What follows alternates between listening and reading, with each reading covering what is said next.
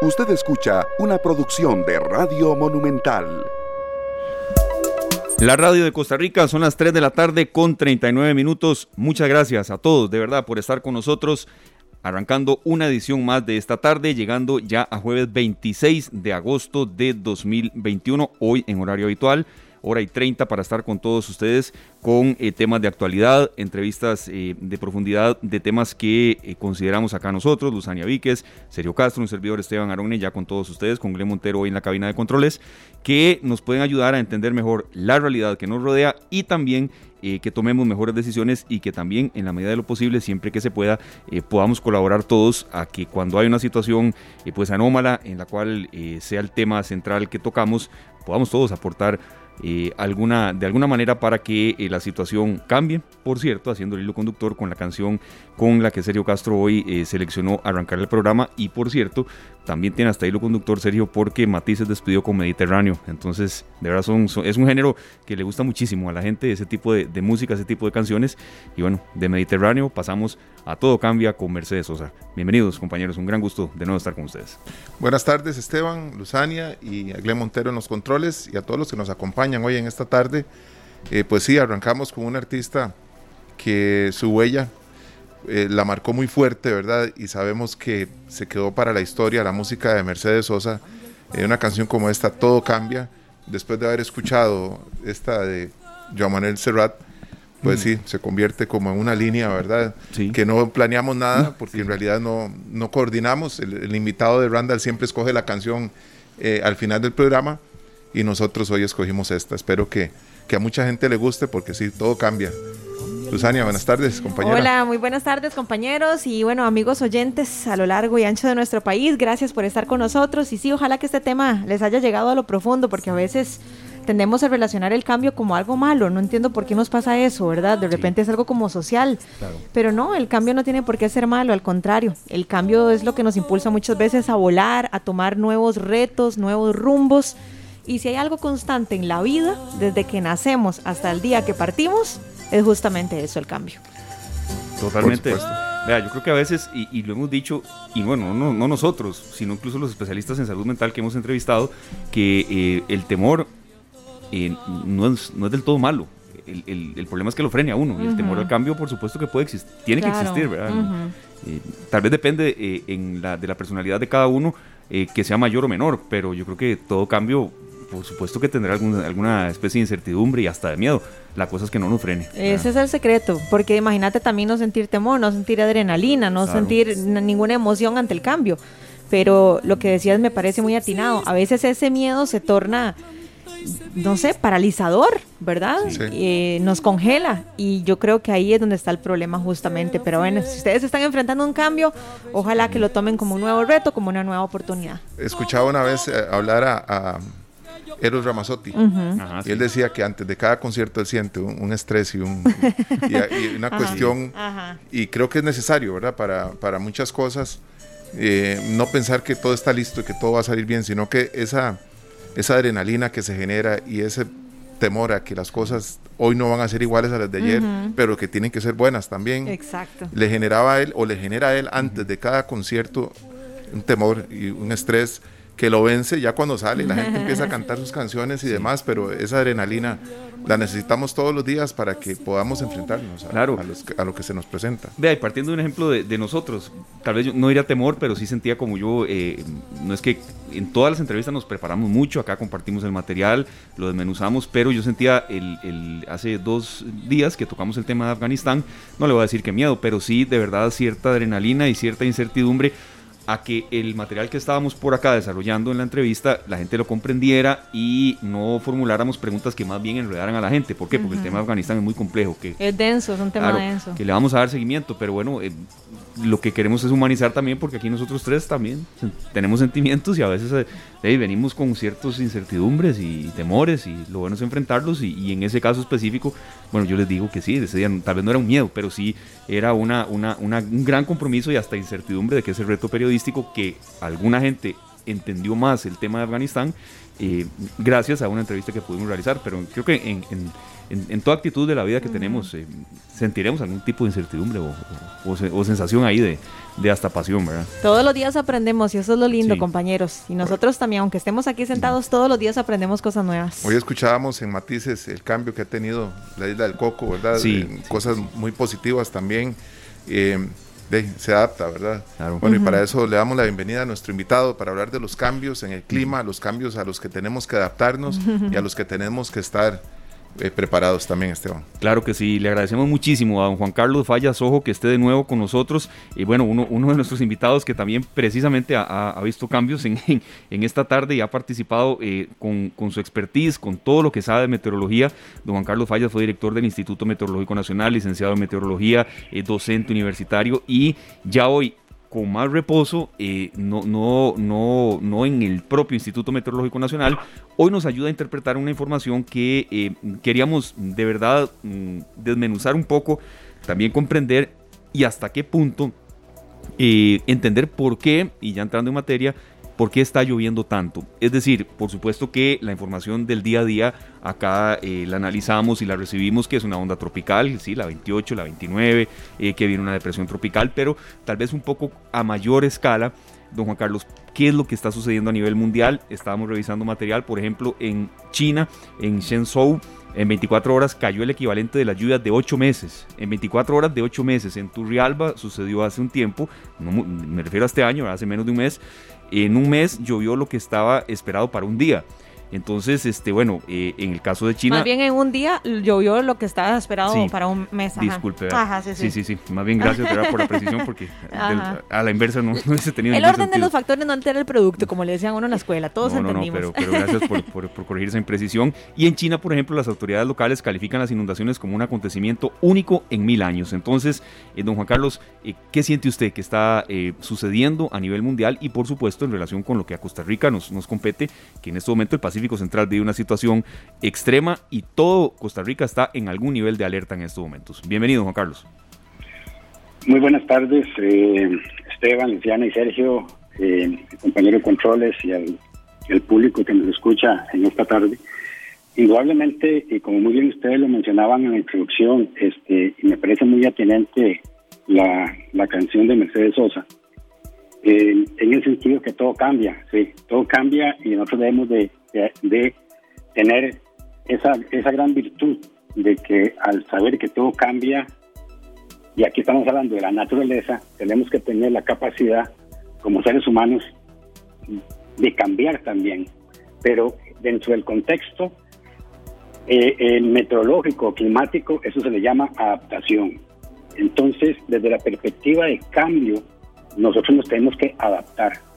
Y es la forma, la única forma que en este momento el ser humano puede llegar a comprender o alcanzar un nivel de vida mejor si nos logramos adaptar al cambio en las condiciones climáticas.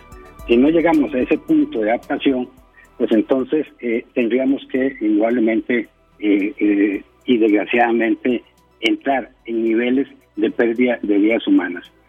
Desde el punto de vista global, es indudable que el calentamiento global este, ha marcado una pauta muy significativa en todos estos cambios. Todavía, todavía existe gente que no, que no cree en el calentamiento global, pero ya, como alguien dijo por ahí, lo que no se mide no existe.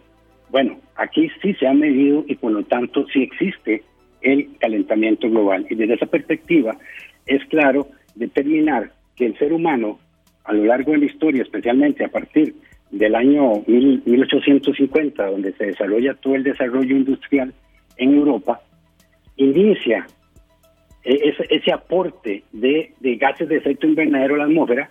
Recordemos que el efecto invernadero es un efecto totalmente natural que tiene nuestra atmósfera. O sea, no es algo que, que el ser humano ha inducido, no. El efecto invernadero existe y es natural. Lo que ha sucedido es que el ser humano, al aportar en sus diferentes ah, eh, eh, actividades más efecto invernadero de la cuenta, eso es lo que genera el calentamiento global. Y es indudable que este calentamiento exacerba eh, algunas condiciones meteorológicas, no solamente desde el punto de vista de inundaciones, como están tocando ustedes, sino también al otro lado. También nos exacerba lo que son las sequías o bien los incendios forestales. Entonces, eh, es, es, indudable que, este calentamiento va a, o sigue dando esa, esas particularidades.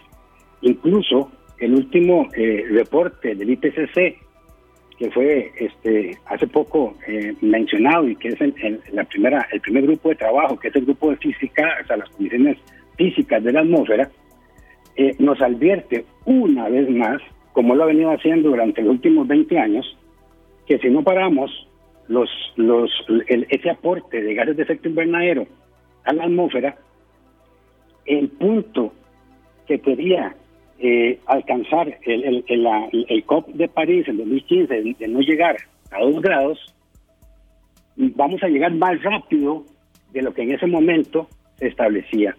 ¿Qué significa esto? Que en realidad mucho hablamos y poco hacemos. Porque aquí es la verdad, Muchas veces hemos escuchado, eh, eh, eh, muchas veces políticos, y perdón que me meta en el tema, que hablan de este, de este tema en particular, pero no se observa ningún cambio a nivel mundial sobre lo que es precisamente el calentamiento global. Y véanlo, véanos un, un poco aquí la Asamblea Legislativa en este momento, ¿qué es lo que está analizando? La explotación petrolera. O sea, lo que no hacemos adecuadamente va a tener consecuencias posteriores.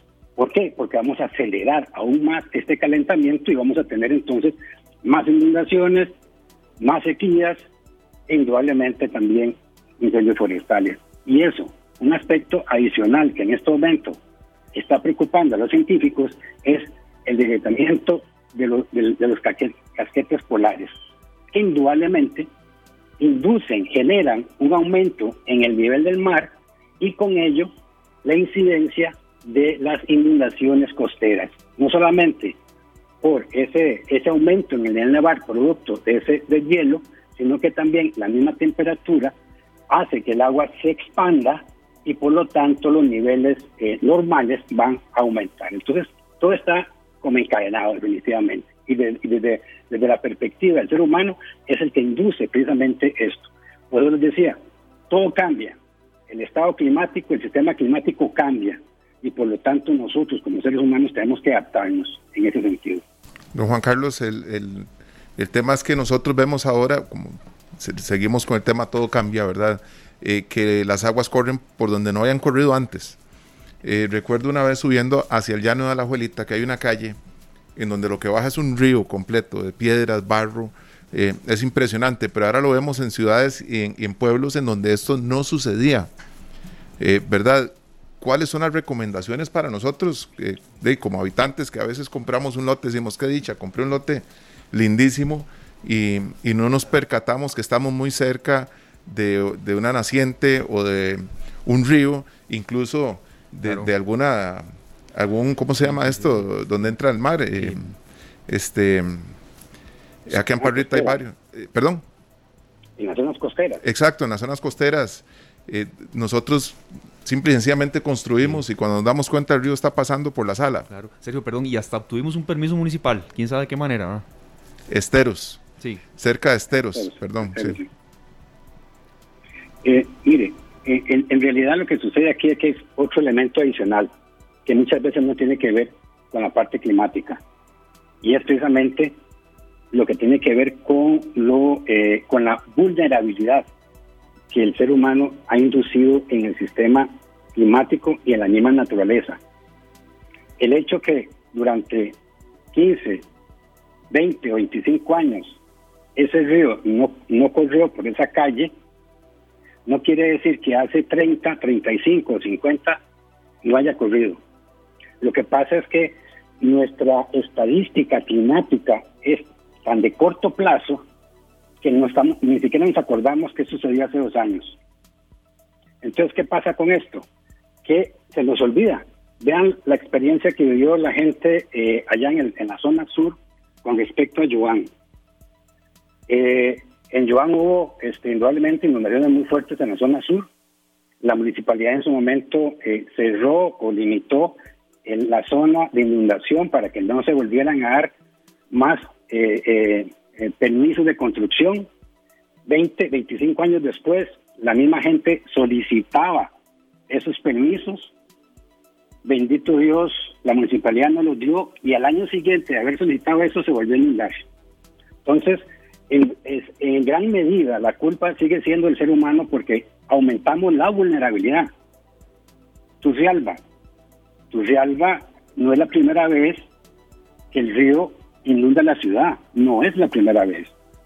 Que este año haya sido tan intenso como ustedes mencionaban, vea que un día cayó lo que correspondía a un mes, sí, claro, pero la vulnerabilidad estaba ahí, pero la gente sigue construyendo a la orilla de los ríos. ¿Cómo hacer esto? Como menciona usted, este, Esteban, con respecto a la compra de lotes y eso. La Comisión Nacional de Emergencia eh, tiene precisamente marcado a nivel nacional áreas de riesgo, o sea, donde tenemos la amenaza y tenemos la vulnerabilidad.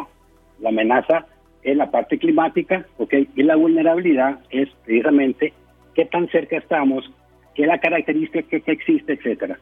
Sin embargo, hay que recordar que nuestro país está lleno de amenazas, no solamente hidrometeorológicas, sino que volcánicas o bien de sismológicas. Entonces, si uno ve ese mapa, y diría, bueno, ¿a dónde voy a a vivir? Eso estaba pensando, sí.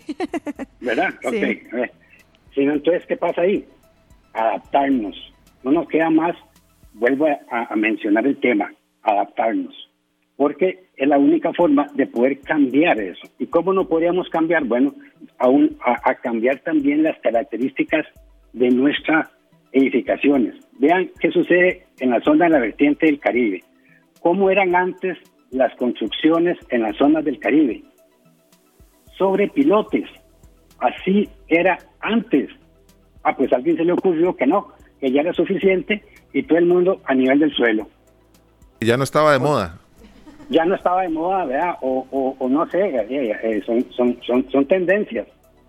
Pero ¿por qué la gente hace muchos años hacía pilo, construía sobre pilotes? Porque siempre han existido inundaciones, siempre Matina se ha inundado. Entonces, ah, pero no, este, ah, eso.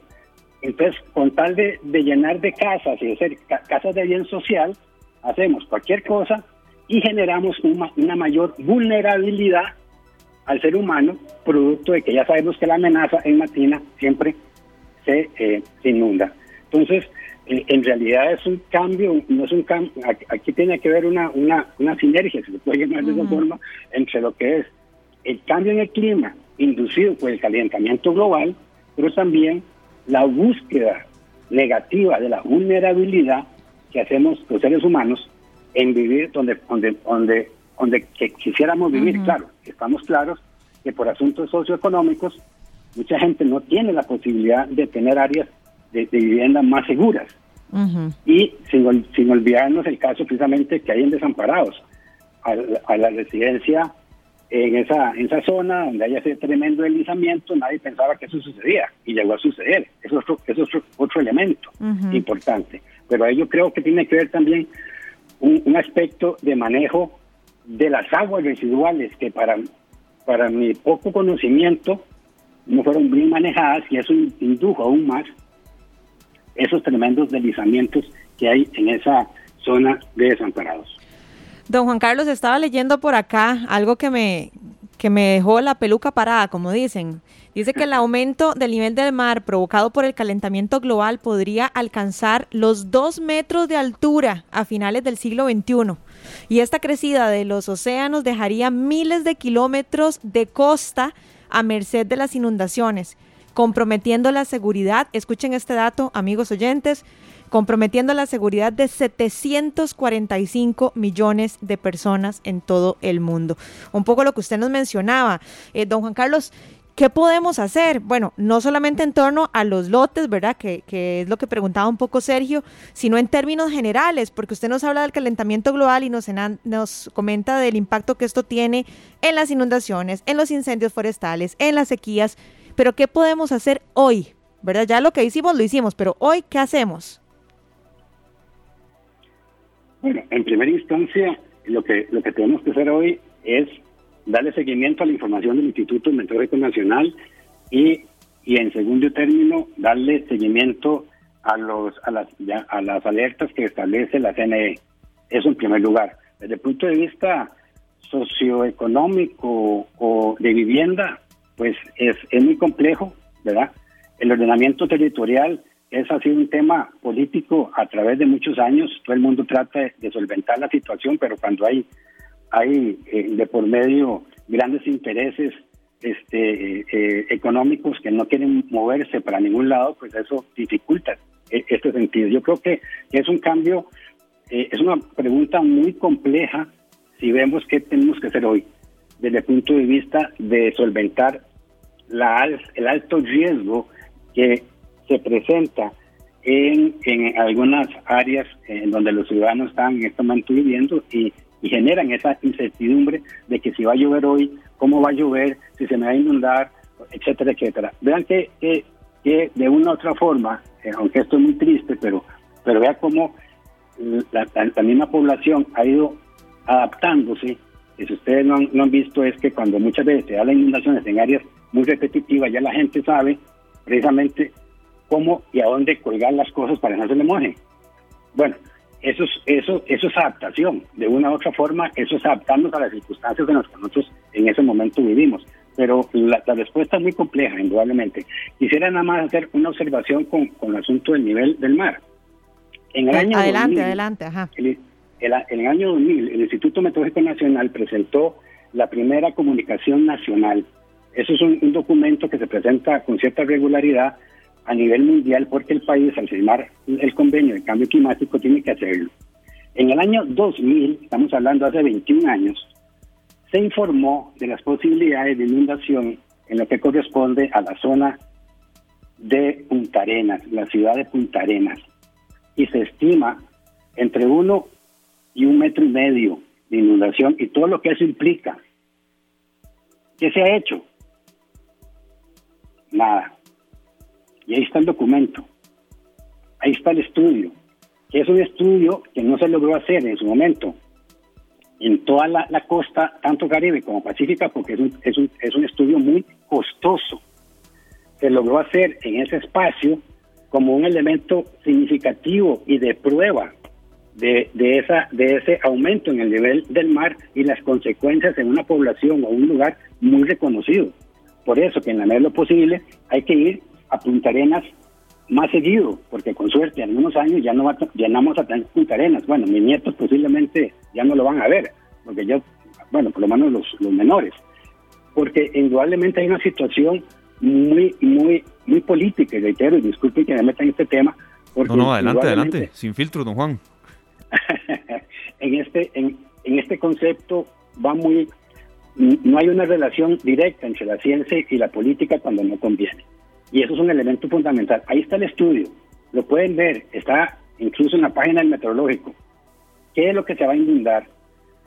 ¿Qué, qué se ha hecho para que eso no se logre hacer? O sea, pues, se puede hacer cosas, claro. Se puede buscar una adaptación a las condiciones, claro que sí, pero eso implica un costo. Y ese costo, ¿quién lo paga? Nosotros mismos, sí, pero tiene que haber una visión, una visión de futuro, no una visión de cuatro años. Entonces, en ese yo, yo pregunto, yo en este momento me pregunto, ¿está considerado en la nueva estructura del hospital de Punta Arenas el estudio, este estudio de inundación? No sé. Es, siempre ha sido mi inquietud y ahí están, ya, ya lo están haciendo. Don Juan Carlos, eh, antes de una intervención de mi compañero Sergio, yo quería hacer una consulta porque esto es algo que uno ha escuchado en los últimos días y em, yo creo que también eh, a mí me despierta duda cuando hay gente que dice, cuando hay estas inundaciones en Turrialba, en Desamparados, en Los Guidos, en Patarrá, Ajacó, Garavito, eh, bueno, es que yo veo tanto que ningún sistema de alcantarillado soporta esto. Eh, y, y, uno dice, uy, será, puede que sí, ¿verdad? O sea, puede que haya comunidades donde de verdad no haya televisores flotando en un río o lavadoras, como hemos visto en algunos casos, uno, uno, le da risa a Luzania, pero es que, uno es lo que sí, perdón que me ría, pero es increíble que sigan pasando esas cosas. Es una nerviosa, yo sé, digamos, de lo que uno ve, claro. Como que uno se entristece, de verdad. Yo hace poco que fui a Isla Tortuga, don Juan Carlos y amigos oyentes, en realidad ver la cantidad de basura que llega al Golfo Y nos comentaba el guía que eso venía principalmente, entraba por el río Tárcoles, parte de la basura que muchos pues depositan en los ríos, ¿verdad? Nosotros vemos esas, esos cúmulos de botellas plásticas y de tetrabricks y todo lo que hay, latas de cerveza y ni qué decir electrodomésticos y muebles y demás, ¿verdad? Eh, es impresionante. Hace falta una mano más dura, más severa, multas más que sean más, más certeras para que la gente entienda que no debe tirar basura en los ríos para que colaboremos un poquito con esto, Juan Carlos. Indudablemente, estoy totalmente de acuerdo. Eh, lo que pasa es que también tenemos que hacer un, énfasis más fuerte en la educación, mucho más fuerte en la educación. Es algo que eh, eh, nos hemos vuelto muy light en este tipo de temas. O sea, lo ponemos en las, como llaman los educadores, en los objetivos y, y los tratan de desarrollar, pero este para para tratar de, de, de, cumplir con eso que me están pidiendo el programa, pero creo que no lo estamos llevando eh, hacia el estudiante y el estudiante hacia los papás, porque al fin y al cabo eso es un elemento interesante. Hay, hay, hay cambios que, que, los mismos muchachos este, pueden inducir hacia, hacia sus padres y de alguna u otra forma en mejorar esto. Incluso eh, hoy precisamente estaba viendo un, no sé si lo han logrado tener por ahí un video, eh, da, lástima de una gente en San Rafael de Riva, eh, entiendo que es una es un es un taller de, de banistería donde la persona está botando en el río Cañas todo lo que en, la, en, la banistería no ya es basura.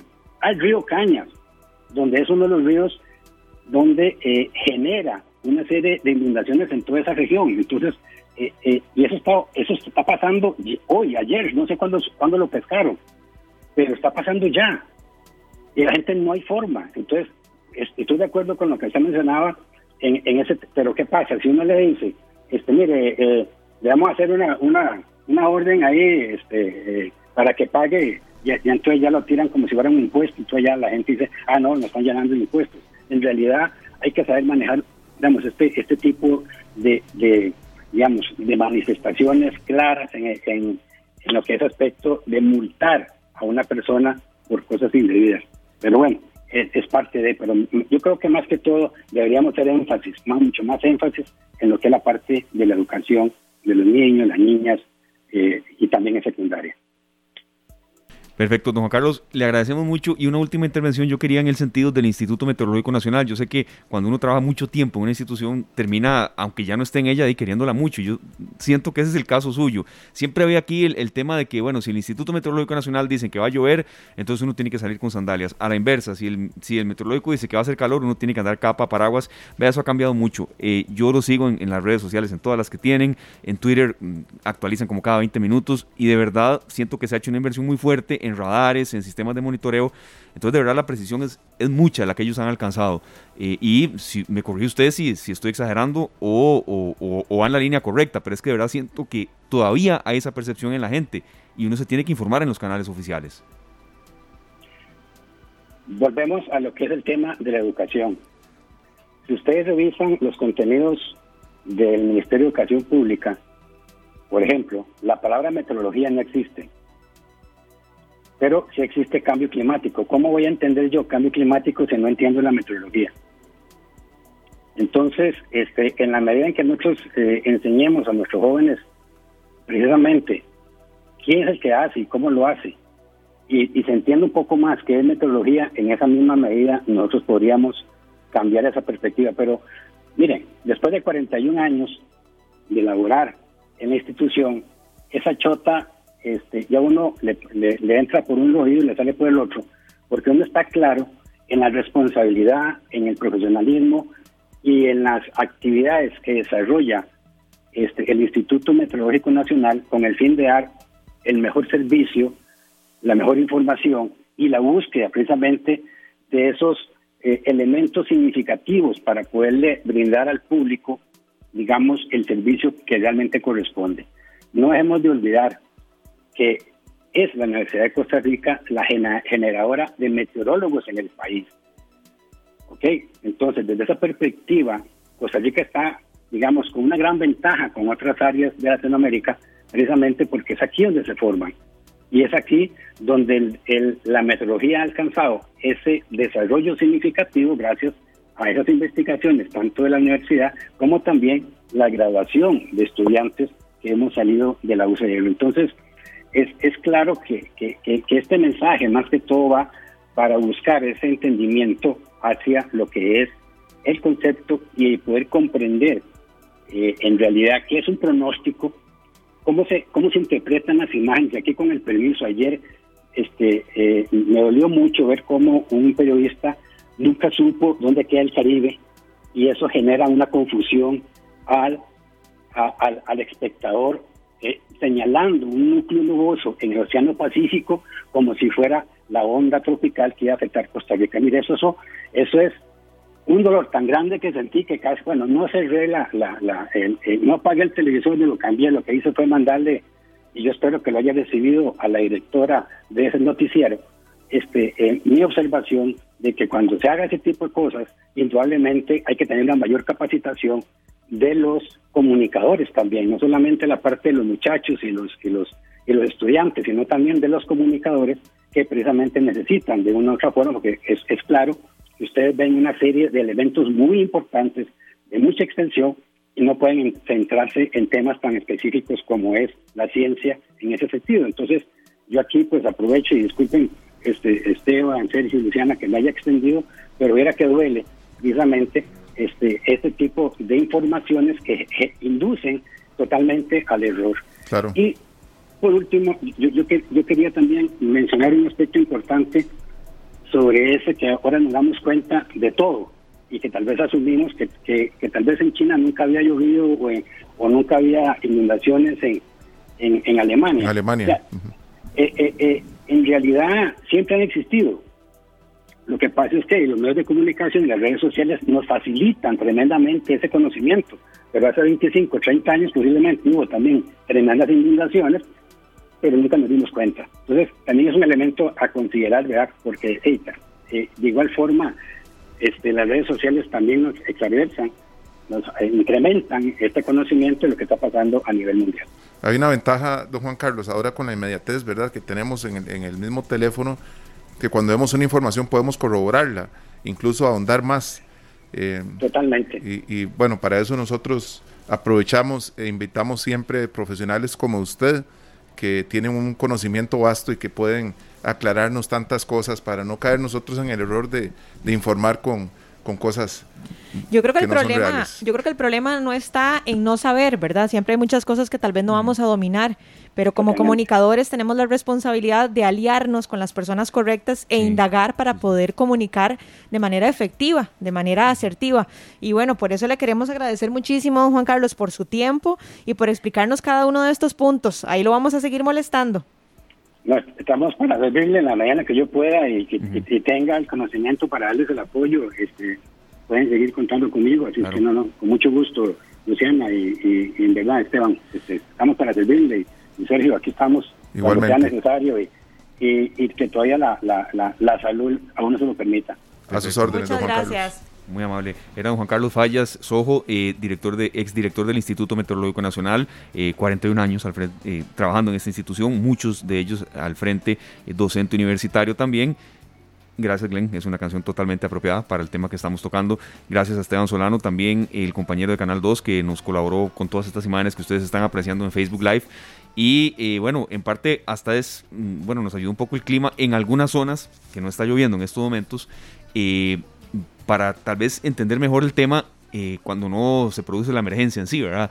Y don Juan Carlos tiene una gran experiencia. Entonces, yo creo que, que sí, tener en cuenta que está lloviendo más que antes por algunos factores y que no del todo no podemos controlar. Que sí, como usted hacía la consulta, Luzana, sí, ya lo que pasó, pasó, pero a partir de ahora, ¿qué podemos, tal vez, en qué podemos colaborar, ¿verdad? Para que eh, de nuestros hijos, nietos y demás no sufran más de lo que estamos sufriendo ahora. Sí, hay cosas que tal vez ya, a ver, aunque suene crudo y feo, hay cosas que en las que no hay vuelta atrás, pero sí, hay mucho que podemos hacer hoy y ahora, sobre todo un cambio de mentalidad lo más importante, como decía don Juan Carlos, eh, pensar en la educación de los niños, que son los que muchas veces nos están ahí puyando para que nosotros cambiemos nuestra actitud también. las 4 y 13 de la tarde. Vamos a nuestro corte comercial. Ya regresamos con más de esta tarde. Esta tarde. Bueno, acá tenemos a Mercedes Sosa con esta canción impresionante al lado de, el mismo León Yeco, que es uno de los grandes músicos de la trova, de la música folclórica eh, argentina, perdón. Eh, la cantan en vivo y ahí está León Yeco al lado de ella con su dulzaina y su guitarra, incluso haciéndole coros a Mercedes con una canción de su autoría eh, que Mercedes Sosa presenta en el álbum Mercedes Sosa en Argentina.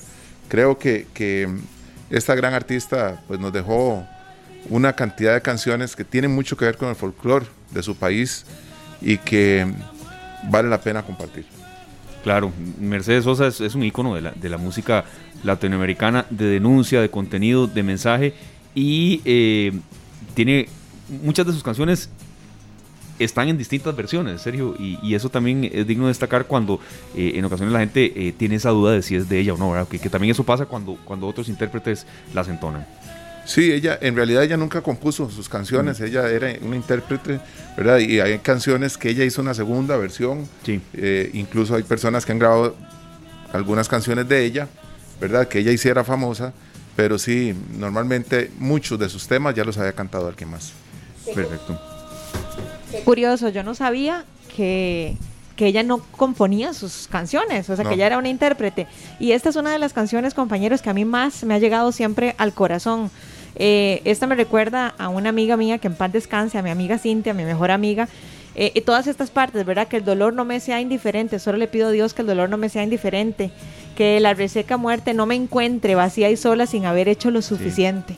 O sea, si ustedes se ponen a escudriñar y analizar la letra muy a fondo, es tan profunda, tan linda, o sea, nos invita a vivir el día a día. Precisamente eh, por eso la escogimos hoy, porque en realidad el, fondo de esta canción, ¿verdad? Lo que ella eh, está interpretando, como ella lo está interpretando, probablemente ni el mismo León Diego, que fue quien lo escribió, la ha interpretado igual que ella. Wow. A ese nivel, ¿verdad? Porque uno, las vibraciones que emiten los artistas cuando cantan, cuando graban, cuando están en un concierto, eh, son muy importantes. Y no todos los artistas, por buena que sea una canción y por buena que sea su voz, tienen la capacidad de transmitirnos es cierto. el mensaje. Y bueno, no se nos vaya porque la canción de cierre también es de ella y, es una de las, de las que quizá le llegan más a la gente. Gracias a Fernanda Romero del equipo de Noticias Monumental que está con nosotros. Rápidamente, Fernanda, antes yo sigo mucho y leo mucho la prensa argentina. Cuando Mercedes Sosa murió, bueno, eso fue eh, Sergio Brusani, los que están con nosotros, porque como ese motivo, ese pueblo y lo que representa para ellos, ¿verdad? Entonces también el, significado de lo que ella eh, dejó.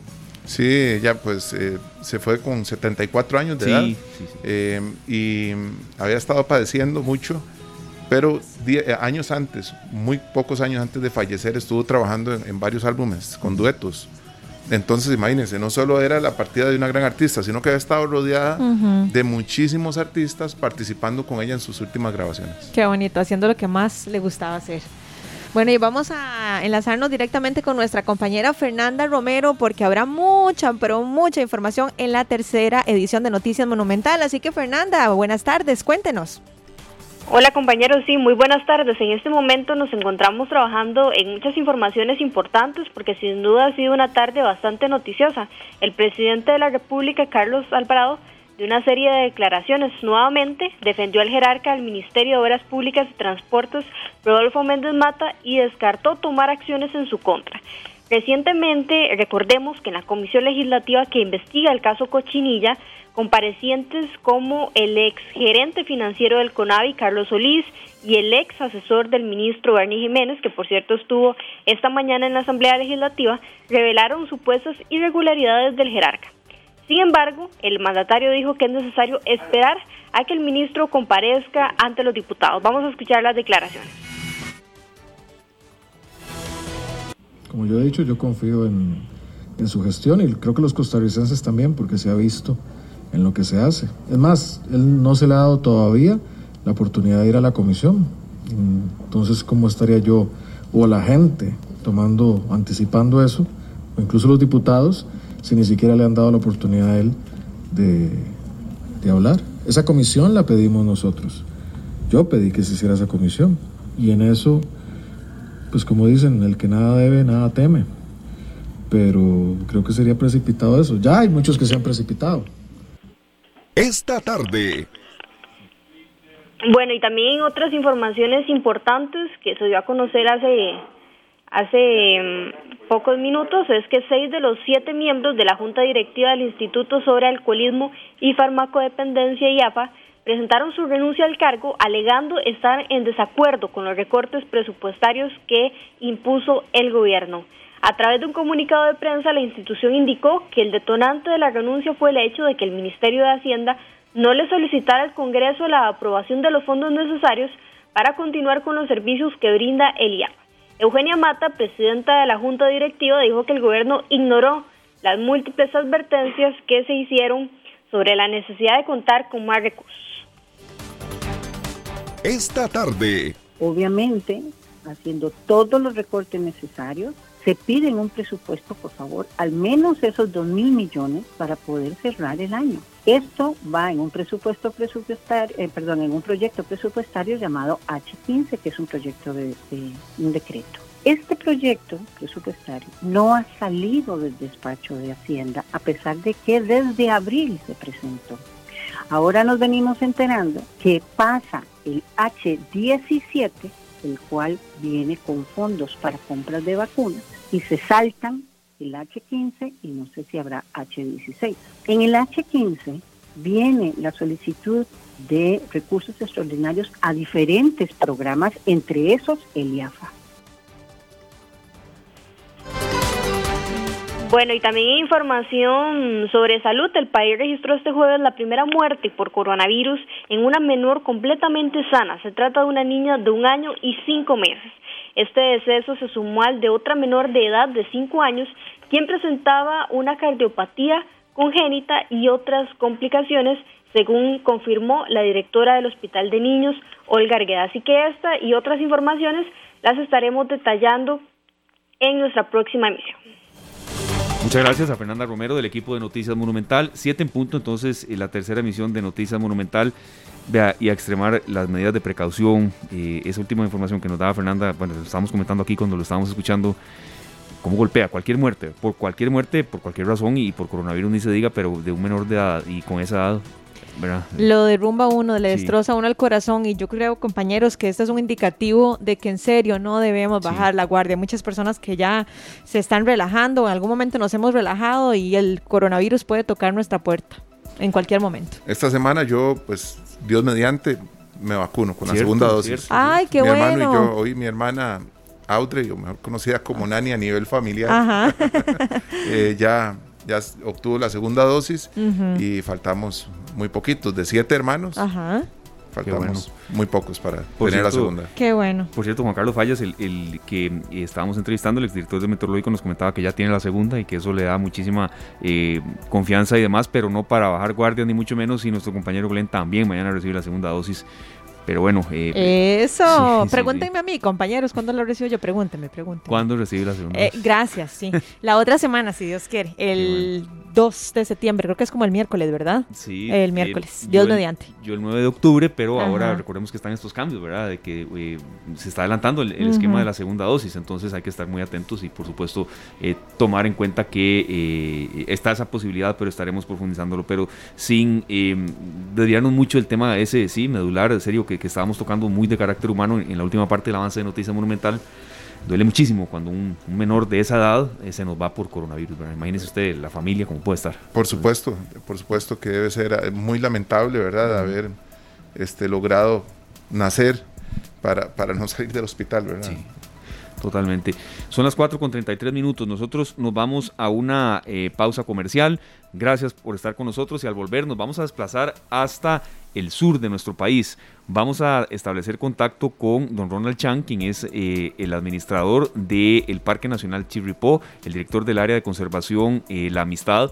Y bueno, nos va a comentar algunas cosas que se han logrado en una época tan difícil. Acá también hemos comentado cuando, bueno, hay gente que se ha extraviado en el Parque Chirripó, si hay algo que pudo haber estado mejor, si fue simple y sencillamente gente que quizá eh, irrespetó senderos, Luzania, de serio, y que, y que, bueno, dolió mucho en ocasiones también informar de, de pérdidas humanas, pero se han hecho mejoras en el Chirripó. Bueno, y lo bueno es saber que ya es un lugar que se torna un poco más seguro para todas esas personas que les gusta la aventura. No podemos dejar de hacer lo que nos gusta, pero sí hacerlo con las personas idóneas, no vaya a ser que ocurra un accidente. A mí me regañaron el otro día el papá de un compañero de trabajo que dijo que para ser tico, que un buen tico, que un tico que se respeta, Ajá. va al. Así, palabras de don Fernando, así don Fernando Sí. Sí, sí, así lo dijo. Y es bien duro. Bien, no, sé si llegaría, habría que entrenar un poco más. 4 con 34, la pausa y nos vamos hasta Chiripó después de la pausa.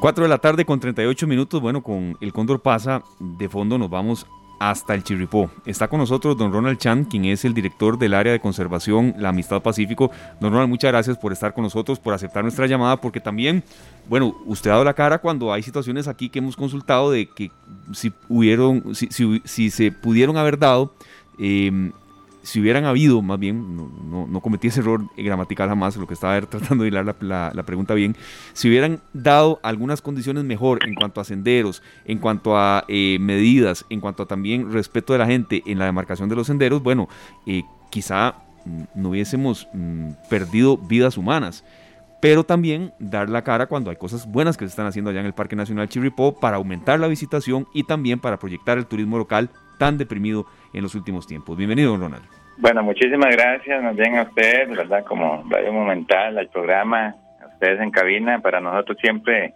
como Ministerio de Ambiente y Energía y como Sistema Nacional de Áreas de Conservación nos gusta pues participar y como usted dice, las buenas noticias, ¿verdad? Que para nosotros siempre es importante. Y en el caso de Chiripó, pues siempre hay buenas noticias y nosotros en este sentido pues queríamos también compartir algunas cosas importantes. Quizás lo más reciente a nivel del Parque Nacional Chiripó y a nivel de la protección de estos ecosistemas tan importantes como son los páramos de altura, como son los bosques nubosos llenos de robledales, es que hay una intención y hay toda una propuesta técnica para poder, digamos, ampliar el Chiripó en unas 500 hectáreas en el sector de lo que hemos denominado o se denomina Cerro Ena, que son hectáreas de páramo que por alguna razón son patrimonio natural del Estado, pero que no se tuteló en la ley de creación del Chiripó y en las ampliaciones posteriores, y que el país ahora viene dando saltos cuantitativos, digamos, para ver cómo podemos sumar a una meta que hemos denominado el 30-30. Nosotros tenemos cerca del 27.5% del país protegido, en áreas protegidas, alguna categoría de manejo y queremos llegar a un 30% de protección y estos pequeños esfuerzos que hacemos en áreas protegidas y en otros sitios, ¿verdad? Este, que de alguna forma son otros mecanismos de, conservación que no necesariamente son áreas protegidas, pero eso es parte de los retos que nos hemos planteado. Ya tenemos todo el estudio técnico y estamos afinando pequeños, pequeños detalles, ¿verdad? Para poder, digamos, generar esta ampliación de, de los páramos de, del Chiripó, ¿verdad? Entonces creo que es una excelente noticia, aparte de las otras que, que también podemos ir comentando adelante. Sí, este, hemos visto esto con, con, mucha alegría porque son muchísimos los costarricenses que quieren viajar día a día a Chirripó. Esteban, una vez ha ido usted dos veces, tengo claro. He ido dos. Dos veces, ¿verdad? Y, pero hace, hace, eh, hace 22 años, perdón, fue la última y no había todas esas facilidades de ahora. Ah, no, pero no, no, que va a tener que volver a ir, Esteban, ya, ya es hora, ¿verdad? es duro, sí, es ya, duro. Ya los hemos retado, ya los hemos retado públicamente, ¿verdad? Que en verano puedan ir. Yo es que hablo poquito español, no entendí. Ah, ya. Don Ronald, perdón, ¿cuál es la diferencia para las personas que visitaron el parque hace dos o tres años? ¿Qué se van a encontrar ahora? Claro. Bueno, muy importante, digamos, desde que el, Parque Nacional Chirripó eh, hemos venido tratando de hacer mejoras sustanciales y significativas. De hecho, digamos, voy a ponerle un poquito un escenario un poquito más atrás. Eh, lo que hemos denominado, por ejemplo, digamos que el turista antes, este, para, para hacerlo de manera este, jocosa, ¿verdad? Cuando iba a Chiripó tenía un servicio para andar en tipo bicicleta, ¿verdad? Eh, máximo cuadraciclo y hoy digamos los, los servicios turísticos que ofrecemos ya se comparan por ejemplo digamos andar en estos carros super veloces inclusive digamos este con, con combustibles de alta potencia. Entonces como para que tengamos la realidad nosotros a través de la plataforma digamos de la concesión de servicios no esenciales que ha venido evolucionando hoy por hoy tenemos servicios no esenciales en Chiripó. Entonces las personas que fueron hace un tiempo al Parque Nacional Chiripó Ya hoy vamos a tener una plataforma de servicios en manos de un consorcio comunitario, que esto es muy importante decir, es, es ahí donde los parques nacionales deben funcionar y servir como motores y polos de desarrollo y empezar a generar economías. Y gracias a la ley de diversidad que en su artículo 39 establece lo que es la concesión de los servicios no esenciales en manos, digamos, de de, terceros que generalmente son comunidades, para nosotros es importante. Y nada más hago una aclaratoria, ¿por qué servicios no esenciales? Y siempre me dicen, ¿cómo no va a ser esencial dormir? ¿Cómo no va a ser esencial comer? ¿Cómo no va a ser esencial, digamos, tener ahí lo que se requiere? Lo que no es esencial es que el Estado costarricense los brinde. Entonces ahí es donde el tercero, que son comunidades y consorcios, generalmente entre organizaciones de las comunidades, asociaciones de desarrollo y otras cámaras, entran a generar este tipo de economías. Y en los últimos años, por ejemplo, digamos, hemos tratado de, liderar un concepto y más aún, por ejemplo, en este año con la situación tan lamentable de una turista desaparecida y lamentablemente fallecida en el Parque Nacional Chiripó, también hemos venido, digamos, a fortalecer ese concepto de un Chiripó más seguro, un Chiripó más seguro para la visita. ¿Qué hemos notado? Hemos notado que el perfil del visitante de Chiripó ha cambiado. Eh, ¿Qué quiere decir esto? Digamos, de que antes muchas personas iban hasta 10 veces, o 7 veces, 5, empezaban a hacer récord de cuántas veces voy a Chiripó, pero hoy también tenemos caminantes que aunque son deportistas, este, digamos que tengan un metabolismo que les permita caminar, casi no tienen experiencia en parques de, altura o en, alta montaña. Y entonces es ahí donde nosotros como lección aprendida hemos tratado de ver, bueno, ¿qué necesita este caminante para que realmente su visita sea, además de tener los servicios de calidad que ya les mencioné anteriormente, una visita mucho más segura? Y es ahí donde nosotros estamos apostando, digamos, a generar un proceso, en este caso de señalización y de rotulación todavía mucho más agresivo, que le permita a cualquier caminante, y no solo a cualquier caminante, sino en condiciones de neblina, de nubosidad, de lluvia, de tormenta, digamos, este, tener una visibilidad mejor en el camino y una orientación. Actualmente hemos colocado más de 80 mojones, ¿verdad? Este, que son en los diferentes senderos del Parque Nacional Chiripó. Estos mojones lo que nos están permitiendo es prácticamente, digamos, en algunos senderos del Parque Nacional Chiripó, y queremos hacerlo por todo, tener una ubicación cada, cada 100 metros donde la persona pueda saber que da, varios pasos y si se encuentra el mojón va de forma segura. Quiero dejar claro que el sendero está muy bien definido o sea, que, que se sabe por dónde es el sendero. Esto es como para darle un poquito mucho más seguridad, aparte de la resolución existente, que vengan estos mojones, darle esa confianza al caminante, sí, voy bien, ¿verdad? Porque cuando hablamos de la experiencia, andar en senderos de alta montaña no son como los senderos de la playa que llevan travesaños, ¿verdad? O que llevan algún tipo de piedra, no, sino que el sendero de alta montaña es sendero que está definido en campo, que está bien demarcado, pero que si por un descuido, porque usted se paró a tomar una fotografía, porque se distrajo, eh, podrías desorientarte fácilmente, entonces eso es lo que estamos pretendiendo. Estos mojones tienen cintas de seguridad reflectivas que, permiten en este caso, pero algo más aún importante es que todos estos mojones están georreferenciados. ¿Qué quiere decir esto? Que ya, y ahorita tal vez más bien mi estimado amigo Esteban, ¿verdad?, pueda publicar esa notita que, en las plataformas de ustedes, donde están ya en las plataformas de Google Maps o Google Earth, los senderos del Parque Nacional Chiripo, cualquiera los puede poner en, su en su en su unidad de, de teléfono y podrían ubicarse fácilmente en una en una visita. Entonces, ya con toda agilidad mi compañero Sergio lo está lo está haciendo, que, que vea, él, él recibe estos enlaces y, y no dura nada en Y va de una, sí. sí. Eh, Excelente. Igual fíjense que digamos hicimos varios talleres después de mayo para para decir, bueno, ¿qué más? Porque no es solo esa seguridad, por ejemplo, digamos, ya estamos y recibimos una donación de silbatos con lo cual hicimos estamos valorando planes piloto. Estamos tratando de que el silbato sea obligatorio para el Parque Nacional Chiripó.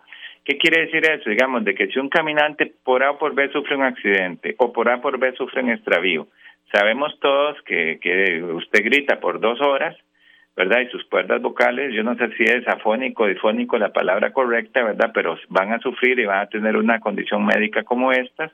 En cambio, por ejemplo, digamos, si usted logra soplar, usted puede soplar por dos horas, se cansó de soplar, descansa y sigue soplando. Eso, eso es importantísimo porque en Chiripó en términos de tiempo, una hora, dos horas puede ser muy, muy importante en términos de que se active el plan de emergencias y que se pueda dar, digamos, una ubicación fácil, ¿verdad? y, rápida, digamos, de, alguna persona que no es que puede estar extraviada o bien que puede estar accidentada y que no puede llegar a, al albergue nuevamente. Entonces, igual hemos venido explorando en estos meses como lecciones aprendidas la posibilidad de, de buscar eh, brazaletes satelitales, ¿verdad? Pero creemos que lo más óptimo es que, bueno, si van a viajar por burbujas familiares, que es lo que se está atendiendo hoy por los protocolos del Ministerio de Salud, que al menos cada visitante en esa burbuja lleve un teléfono inteligente y que lleve una aplicación donde usted pueda eh, eh, descargar las coordenadas. Esas son gratuitas. Uno las busca en la tienda esta de cada una de las unidades y este puede, digamos, descargar eh, algo donde sea tipo GPS y vea qué fácil. Usted está extraviado en Chiripó, usted sufrió un accidente en Chiripó y por A o por B tiene señal telefónica, que tiene muchos puntos de señal telefónica, usted abre la aplicación, le toma un pantallazo, perdónenme en la captura de pantalla, en este caso, digamos, a las coordenadas, y usted agarra y le manda a un familiar suyo, le dice, estoy perdido en Chiripó, estoy en esta ubicación, eso le llega a su familiar, el familiar llama al 911, nos avisa a nosotros, tenemos una reacción rápida. Pero vea qué importante es todo este análisis de, de cómo poder hacer un Chiripó bajo un concepto de seguridad. Nosotros creemos que tenemos condiciones seguras, pero este tipo de elementos ¿verdad? Y la situación tan lamentable que pasó en Chiripó tiene que dejarnos lecciones aprendidas. Y la lección aprendida más importante aquí es qué podemos hacer para mejorar, qué podemos hacer para que esto no se vuelva a repetir. Y tenemos varios asuntos, ¿verdad? Igual mejoras, no solo a nivel de, de, de señalización, por ejemplo, digamos, estamos valorando cuáles sitios se puede mejorar la calzada aún más porque en Chiripó es muy fácil resbalarse, es muy fácil, digamos, sufrir un desvince.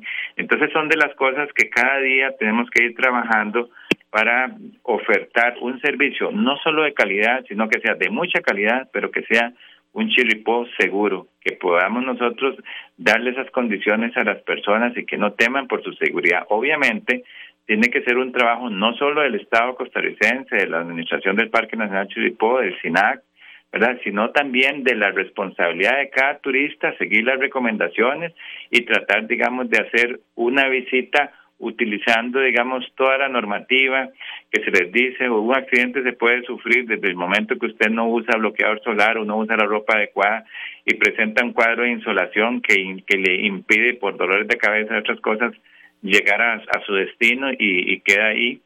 hay tantas cosas que tal vez por descuido de una persona puede sufrir o un accidente o un extravío. Entonces es, es, es clave que, el, que el turista pueda, digamos, en este caso también ser un turista responsable.